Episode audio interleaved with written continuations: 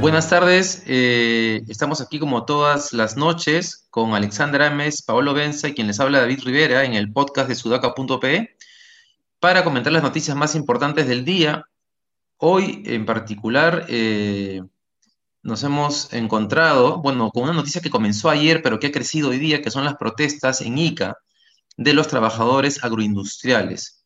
Una protesta que se ha acusado como o se ha visto que ha sido violenta, pero que eh, se ve en las declaraciones de los trabajadores que hay una indignación por las condiciones laborales en las que trabajan. Hay una idea que se repite eh, casi en todas las declaraciones y es esta idea, y le, quiero pedir a nuestros seguidores que traten de visualizar lo que les voy a decir, ¿no? Es esta imagen de personas que se levantan 3 de la mañana, para poder preparar desayuno, desayunar y estar a las 4 en el punto de recojo de los buses, para poder arrancar a las 5 de la mañana con el trabajo en el campo, en jornadas que en la mayor parte de las declaraciones no son de 8 horas, sino de 10 o hasta 12 horas, en espacios donde se les prohíbe inclusive ir al baño, en el cuales no se les da alimento ni agua, y ellos tienen que ver cómo se las agencian. No es en todos los casos, pero eso es lo que se ha ido recogiendo con mucha hay una, hay una indignación muy fuerte y por eso creo que ese tema va a seguir escalando en los siguientes días. Y nada, con ese comentario, que yo quiero cerrar simplemente diciendo que creo que es necesario revisar el régimen tributario y laboral a la agroindustria, que el gobierno de Vizcarra no debió renovarlo por 10 años más. Si había protestas, Vizcarra no lo aprobaba, pero como no había protestas, Vizcarra siguió nomás. Eh, pero no se debió porque es un sector que llevaba 20 años con beneficios tributarios eh, que ha crecido exponencialmente y que no necesita esos beneficios para competir internacionalmente. Les dejo la palabra ahora a ustedes. ¿Qué cosa piensan de lo que ha pasado? Sí, mira, primero creo que antes de, pasar al análisis, creo que es importante eh, informar específicamente de qué se trata todo esto, ¿no? Y es que la ley de promoción agraria, en realidad, pues lo que buscaba eh, al inicio era, como su nombre lo dice, promover eh, la producción agrícola, promover la agroindustria bajo un régimen laboral bastante flexible y distinto a, la forma, a lo que nosotros entendemos como trabajo formal, ¿no? Es decir, si bien están en planilla, no se tienen las mismas condiciones o los mismos derechos, las mismas prerrogativas que sí tendría un trabajador formal en planilla en otro sector eh, empresarial, ¿de acuerdo? Entonces, partiendo de esto, es importante eh, mencionar que esta em, eh, ley se ha aplazado hasta el 2031, ya había vencido, y se ha aplazado hasta el 2031, causando pues la indignación de los agricultores que eh, este año ha estallado en un momento como este, ¿no? Entonces, eh, creo que es fundamental remitirnos también al origen de esta ley y como bien has dicho, David, pues ya eh, de alguna manera la agroindustria pues ha venido eh, creciendo, las exportaciones han crecido también en este sector, pero no necesariamente las condiciones laborales de sus trabajadores. ¿no? Entonces es importante, eh, con esta lógica de crecimiento económico y valor compartido, que a, la par que una empresa vaya creciendo, vayan creciendo también sus trabajadores, que son los que finalmente mueven la empresa, ¿no? Solamente una, una, precisión y es que en, línea con, la con lo que mencionabas de tener el panorama completo, en esta prórroga efectivamente se, incluso se aumentaron los beneficios sociales, ¿no? Entonces sí, son mejores que los del régimen de los 10 años previos, sigue siendo, siguen siendo algo menores que las del régimen general que tiene todos los derechos, eh, pero claro, hay una variable que es independiente del marco de la ley y es que, eh, que son las o sea, la ley es importante y, estoy de acuerdo con que hay que analizarla, pero hay un tema de las condiciones, ¿no? 39 soles el jornal, bajo las condiciones que intenté este, relatar hace un momento, creo que son como el contexto propicio para una explosión social en algún momento. En el Perú más bien se demoran mucho, porque este problema tiene eh, largo tiempo este, ahí cultivándose y bueno, finalmente estallado.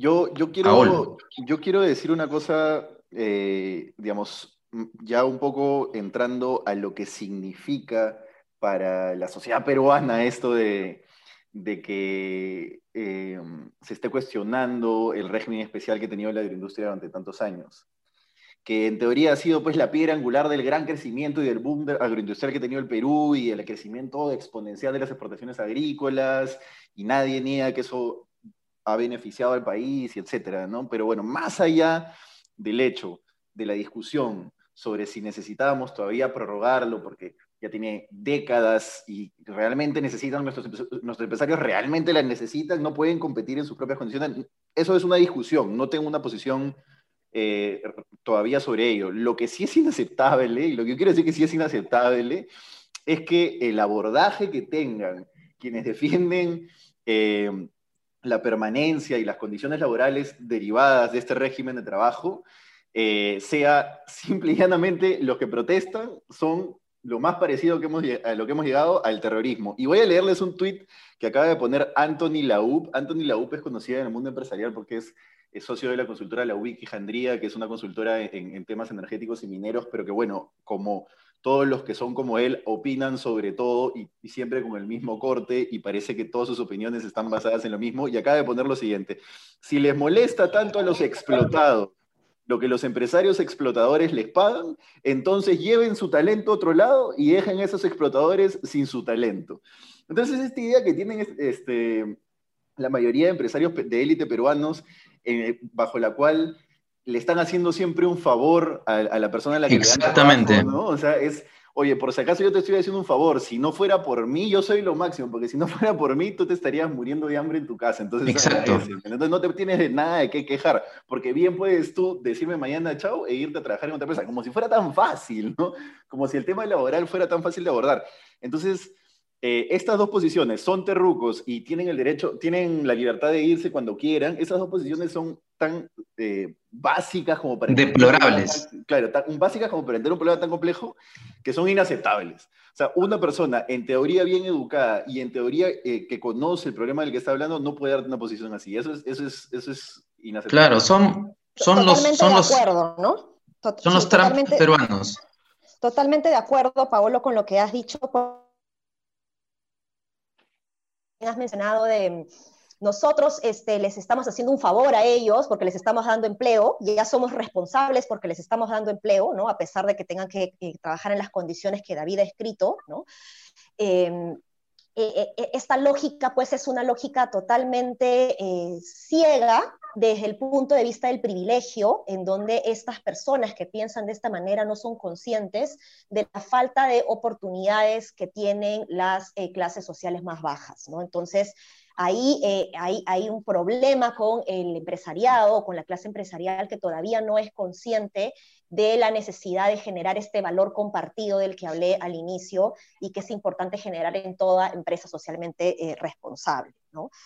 Eh, y lo otro respecto al terruqueo, pues eso también es, es, es una conclusión eh, muy superficial que eh, por un lado yo la podría comprender tratando de ponerme en los zapatos de estas personas porque quienes suelen decirlas en su mayoría son personas de, de, de, bastante edad que han vivido los problemas vinculados al terrorismo y puedo entender esto como una especie de trauma, en vez de hablar de memoria colectiva, como una especie de trauma colectivo pero esto no justifica que se pueda eh, tener la libertad de así tan a la ligera terruquear a cualquier persona que está en su total derecho de hacer un reclamo para mejorar su calidad de vida, su bienestar eh, o la democracia, como fue eh, en el caso de, los, de las dos semanas anteriores con la movilización social.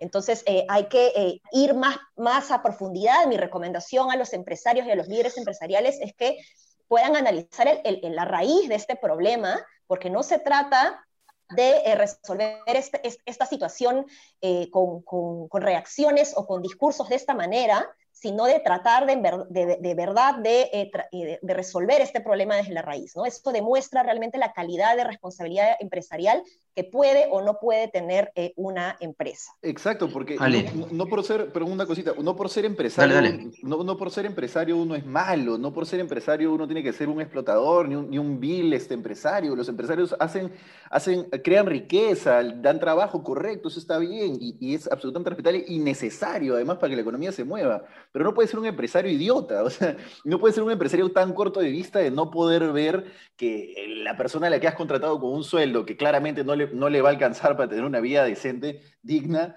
este, eh, eh, eh, pagar los gastos básicos de cualquier persona, este, puede irse en cualquier momento. ¿Qué, crees? ¿Que está, que está trabajando contigo porque, porque le gusta el trabajo que le ofreces? O sea, me, parece una, una, visión tan corta que, que, me exaspera. Sí, y yo en realidad, yo no entiendo ese tema de la, del terruqueo en ninguna edad, porque, digamos, yo diría que los señores mayores de edad de la, del sector acomodado peruano, por más que crean que sí, no son los que más sufrieron el problema del terrorismo en el Perú. Exacto, exacto. Ellos creen que lo han sufrido, pero yo más creo que en el fondo ese no es el problema. Creo que el problema está en lo que dice Anthony Love y en lo que dice el, hijo de Sillonis hoy día en RPP. Que joven, es decir, además, ¿no? Hay una mirada de arriba hacia abajo, hay una mirada de que ellos están haciendo el favor y que si te revelas ante eso, estás mal de la cabeza, porque en realidad yo te estoy dando trabajo y te estoy dando de comer. Hay una lógica de hacendado que es previo a la existencia del terrorismo y que es la lógica que llevó a la reforma agraria, por más que les duela tanto decir que hay una explicación. Y hay una mirada del país y una concepción del mundo que además es la concepción que está detrás del marco legal que crea todo esto. Mejor dicho, porque tal vez al inicio uno podía entender un marco tributario y laboral que requería ciertas condiciones. Que dicho sea de paso, estos mismos empresarios se oponían a la existencia de estos beneficios hasta que se iban a defenderlos del sector agrario. De pronto, a lo que ellos se oponían se volvió algo sagrado. Pero ahora que ellos paguen 15 puntos menos de impuesto a la renta que el resto de las empresas, es una sinvergüencería mayúscula. Eso no tiene nombre. O sea, ellos no, requieren ese dinero para ser, para ser competitivos. Lo que está pasando en el Perú en este momento es que todos los peruanos que pagamos impuestos estamos financiando el aumento del patrimonio del señor Klimper y, de los demás empresarios. Y eso es, eso es tal cual y es indignante. Y es la misma lógica que está detrás de la idea de que pueda darles menos beneficios laborales o que yo te contrate cada tres meses y te tengo agarrado. ¿Por qué? Porque además de los beneficios laborales, hay una lógica sindical, es decir, yo así controlo que no hayan sindicatos, así corto el poder de negociación, así, si se me revelan unos cuantos, simplemente te voto. Es así de sencillo. Y Anthony Lau lo pone muy bien, y por eso hay que agradecerle a él y a los Trump, porque son al menos muy explícitos en su lógica. Entonces, hay una lógica de patrón detrás de este marco legal que le está haciendo un favor al resto de peruanos que no tienen que comer yo con esto termino. disculpen, la, indignación. Yo con esto termino, solamente quiero decir una cosita que es, incluso yo que no tengo una posición certera, tanto como David, que sí está bastante claro en, en, que ya esto debería cortarse. Yo no tengo una posición tan certera eh, sobre el tema, pero incluso reconociendo que pueden haber argumentos todavía para justificar que se prorrogue el régimen de, de, laboral del agro, el régimen especial, no puedo entender cómo se dan este tipo de argumentos, porque este tipo de argumentos lo que hacen es anular cualquier otro tipo de argumento certero que podría dar al respecto. Debatible lo que quieras, pero este tipo de argumentos lo que hacen es hacer que todo lo demás se vaya por la borda. Sí, y eso es para cerrar. Eh, esto es la, eh, esa posición de privilegio de la que hablaba, pero que escuchando ahora David, pues surge otro problema adicional. Justamente esa anulación de la posibilidad de tener sindicatos, que anula la posibilidad de generar eh, negociaciones, está generando un problema en este momento en ICA, porque eh, PCM, que está tratando de em, negociar para ver qué está sucediendo en el territorio, le está costando eh, identificar quiénes son los líderes de la movilización. A los propios empresarios también les está eh, generando este obstáculo. ¿Quiénes son los líderes de la, de la movilización? ¿Con quién se van a sentar a negociar dada esta circunstancia? Y lo que justamente ha pasado con la anulación de los sindicatos y la posibilidad de asociarse es que eh, se están generando manifestaciones espontáneas, como fueron la de los jóvenes, que van a seguir creciendo en la medida que no se identifiquen pues líderes que organicen estas, estas protestas, ¿no? Así es, eso es un tema que va a ser, eh, que, que, que, nuevamente es otro reto para el gobierno de Sagasti, ¿no? Porque la crisis de los policías sigue andando, hoy, hoy día han habido un par de renuncias más por ahí, vamos a ver si se duerme o si sigue avanzando. Esta es la segunda gran crisis que tiene, y como mencionas, el tema es con quién te sientas a conversar y a negociar. no, o sea, no hay, no hay este, sindicatos ni líderes con los cuales conversar, ¿no? Tremendo problema. Y, Ojalá que lleve cambios. Lo último para acabar con esto, que es que hoy día leí un hilo muy, muy bien informado al respecto, eh, como para tratar yo también de formarme una opinión respecto al fondo y no solo a lo que les he comentado, y decía pues que las personas que están protestando son en su mayoría jóvenes, o sea, son personas eh, de la llamada generación del bicentenario o como, o como se le pueda denominar, ¿no? Que claro, ya están saliendo a protestar de un régimen que tiene décadas y quizás sea el momento en que la gente empiece a salir a protestar. No negaría que estamos en un momento de efervescencia de protesta. me quedaría así es, así es. Que lo que pasó con Merino vaya a comenzar a despertar la sensación de que es posible conseguir eh, objetivos, derechos a, a, partir de reclamos. Pablo, yo quiero tomar un punto que has planteado sobre que no tienes posición respecto a la ley, porque es muy importante. ¿Sabes por qué? Porque en realidad es bien difícil saberlo por una sola razón. En el Perú damos beneficios tributarios a ciegas. Y no sabemos si estamos orientando esos tributos a la consecución de un fin social o a llenar los bolsillos y aumentar el patrimonio de unos pocos. Entonces, para poder tenerlo claro, lo que tendría que pasar es que las empresas agroexportadoras y cualquier empresa o sector que reciba beneficios tributarios en el Perú debería transparentar sus estados de ganancias y pérdidas y sus balances generales porque es la única manera de saber a dónde están yendo nuestros tributos. Y esa debería ser una condición básica en adelante. El Estado quiere dar un beneficio, ok, enséñame tus estados financieros. Correcto, correcto, correcto. Eh, las universidades garajes se han beneficiado durante años de, de los beneficios tributarios. Así es. Este, y han, han, creado partidos políticos a partir de eso, con la plata de todos los peruanos, Ahora, como el señor Acuña. Así Ahora, yo quisiera, yo quisiera que ustedes me comenten sobre este otro tema que a mí me parece interesantísimo y lo quiero tocar. Ya yo no tengo hijos. Este, yo no sé si había ha habido algún menor de edad que se ha quedado encerrado efectivamente o a 500 metros de radio de su casa en los últimos, ¿cuántos meses vamos? ¿Ya 8, 9? En los últimos 8 meses de pandemia, no, no lo sé. Ah, tú dices que si se ha cumplido la norma efectivamente o no. Sí, porque ahora la acaban de cambiar, ¿no? Sí, la verdad es que yo con mis hijos me he ido más de 500 metros en bicicleta, no o sea, no te voy a mentir. O sea, pero vale, no sé tú cómo, cómo, cómo has hecho. Eh, a ver, no, yo sí me he ido a más de 500 metros porque para empezar tampoco tengo muchos espacios públicos eh, eh, cerca, pero además, pero, pero, pero, sí, o sea, han podido disfrutar de alguna manera de los espacios públicos, pero no necesariamente de otros espacios en donde estaban restringidos, ¿no? Cuando ya hemos pasado a la fase de reactivación, eh, ellos querían, pues, de alguna manera ir a ver si podían entrar a un restaurante y yo les he explicado de que todavía no estaba permitido, que em, era peligroso para ellos, ¿no? Pero a pesar de que yo les explicaba de que era peligroso para ellos, yo siempre pensaba, no entiendo, o sea, si yo puedo ir a un restaurante, si yo puedo entrar a un centro comercial, y luego voy a ir a mi casa donde están mis hijos, o sea, ¿por qué mis hijos no pueden ir a este, a este mismo lugar conmigo? ¿no? Eso es lo que no, no, no entiendo. Claro, la idea es restringir eh, posibilidades para eh, disminuir el, aforo, ¿no?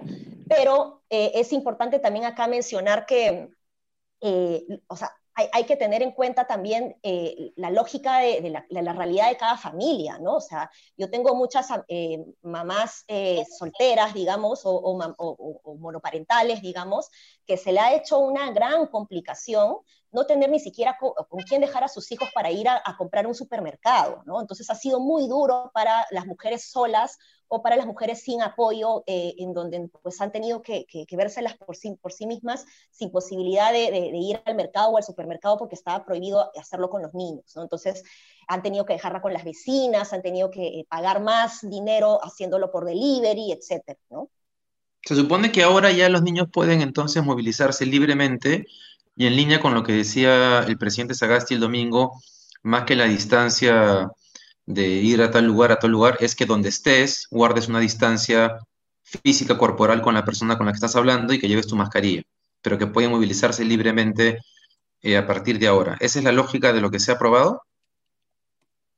Eh, sí, justamente ayer se aprobó el decreto de urgencia en donde se sostiene que ya los niños menores de 12 años que estaban restringidos para entrar a estos espacios ya pueden em, salir a la calle, los espacios públicos, ¿no? Espacios públicos entiéndanse eh, como parques, como también los, centros comerciales, tiendas, etcétera, ¿no? Y em, esto permite pues que ya se puedan movilizar. Sin embargo, yo contenta les conté a mis hijos de esta situación y lo primero que me pidieron hoy día es, mamá, por favor, llévanos al grifo, porque vivo cerca de un grifo, en donde hay una tienda que a ellos les encanta entrar a tocar los productos, mirar qué novedades hay y ellos mismos escoger qué cosa quieren, ¿no? Entonces, no lo habían hecho pues desde marzo, ¿no? No, no, no habían entrado a una tienda desde marzo y hoy día los llevé contenta y ellos súper emocionados para que en la puerta les digan, no, no pueden entrar. Y yo digo, ¿cómo? Pero si ayer salió el decreto de urgencia que ya permite que con la distancia del caso puedan entrar, ¿no? Estaban con mascarilla, yo también saco mascarilla, obviamente, ¿no? me dijeron que no, que esa era una norma eh, que iba a salir después de Navidad. Y yo le digo, no, la norma ya se ha publicado, se ha publicado en el peruano.